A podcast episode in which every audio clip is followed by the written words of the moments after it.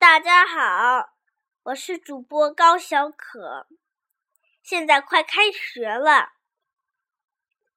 今天是元宵节，也是情人节。今天我要读的故事名字叫做《I Like Gum》。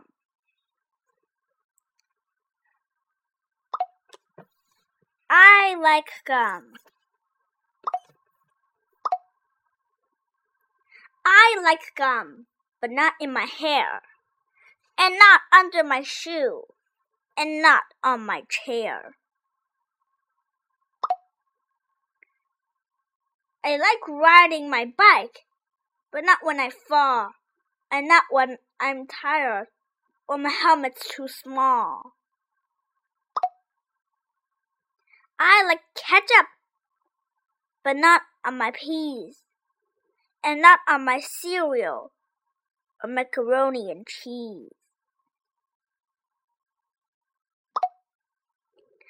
I like playgrounds, but not when it rains, and not when the big slide has a bird poop sting.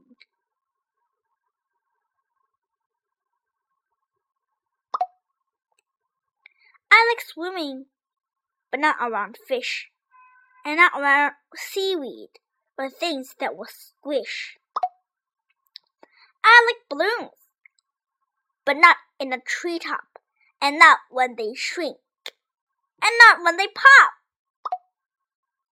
I like pizza, but only if it's plain.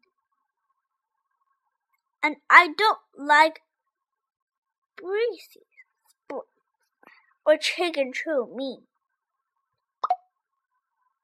I like snow, but not in July, and not when it's piled a hundred feet high.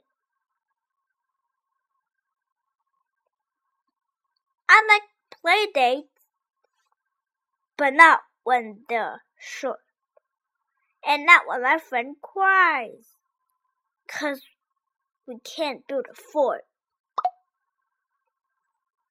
I like crayons, but not when they break, and not when they are stubby.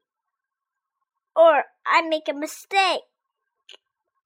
I like cookies, but not when I'm grumpy, and not if they're purple, and not if they're lumpy. I like movies, but not when they're loud and not when they're scary, and not in a crowd. I like popcorn, but not uh, when it's sticky, and not when it's spicy, 'cause then it's just icky.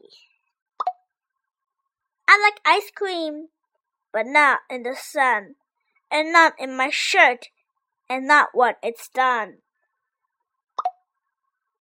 I like pumpkins, but not if they're blue, and not if they're mushy and covered in goo.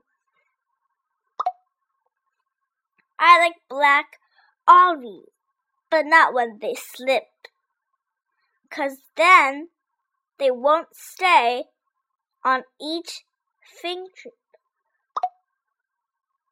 I like sleep boots, but not in the tent and not around boys, and not on cinnamon. I like lots of things, not only just some, but can you keep a secret? I really mostly like gum. 故事讲完了，谢谢大家。